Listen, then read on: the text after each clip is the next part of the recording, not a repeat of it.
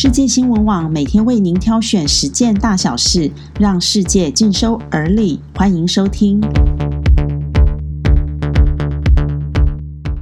各位朋友，大家早安！今天是六月十一日，欢迎您和我们一起关心世界大小事。美股真的很强劲，尤其是科技类股涨不停。道琼与斯坦普五百连续两天下跌，唯独以科技类股为主的纳斯达克指数还在持续推升中。收盘站上万点，这除了是纳斯达克指数创下历史新高外，也是首度收盘突破一万点。其中，亚马逊和苹果股价分别上涨了百分之一点七九和百分之二点五七，同创历史新高。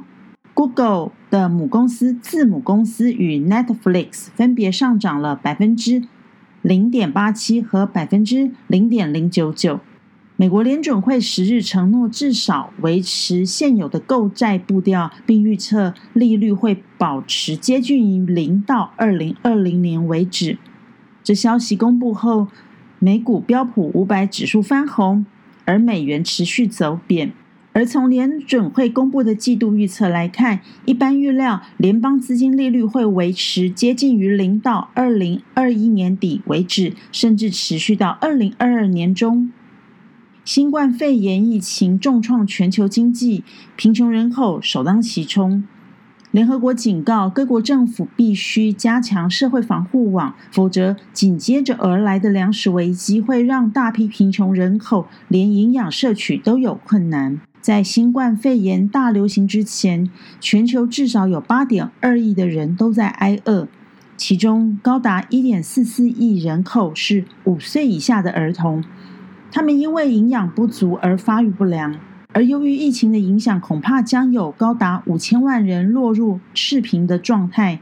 根据世界银行定义，赤贫状态下，每人每天只有一点二五美元，折合台币是三十七元，或者甚至更低的生活费用。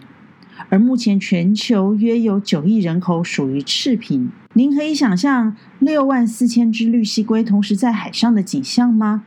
根据 CNN 报道，二零一九年十二月，当时正值绿蜥龟筑巢季，研究绿蜥龟的专业团队录下了世界最大绿蜥龟繁殖处的雷恩岛，用无人空拍机拍摄到六万四千多只绿蜥龟同时在海里。绿蜥龟最常见于热带与亚热带的水域中。出生后约三十五年间，会在出生的海滩和摄取食物的场域之间进行长途迁移。由于人类捕捉绿蜥龟和卵，加上筑巢地丧失、受困渔网等等威胁，绿蜥龟目前已经被列入了濒危的动物。科学家多年来致力于测量海龟群的方法，过去曾使用无毒漆在龟壳上画下一条白线做记号。乌龟在海里可于数日后洗净，但是在天候不佳的情况下，容易出现视觉误差，导致计算数量困难。因此，在去年十二月绿蜥龟筑巢季时，团队改用无人空拍机，能以更精确、更安全的方式计算数量，并且影像可以保存。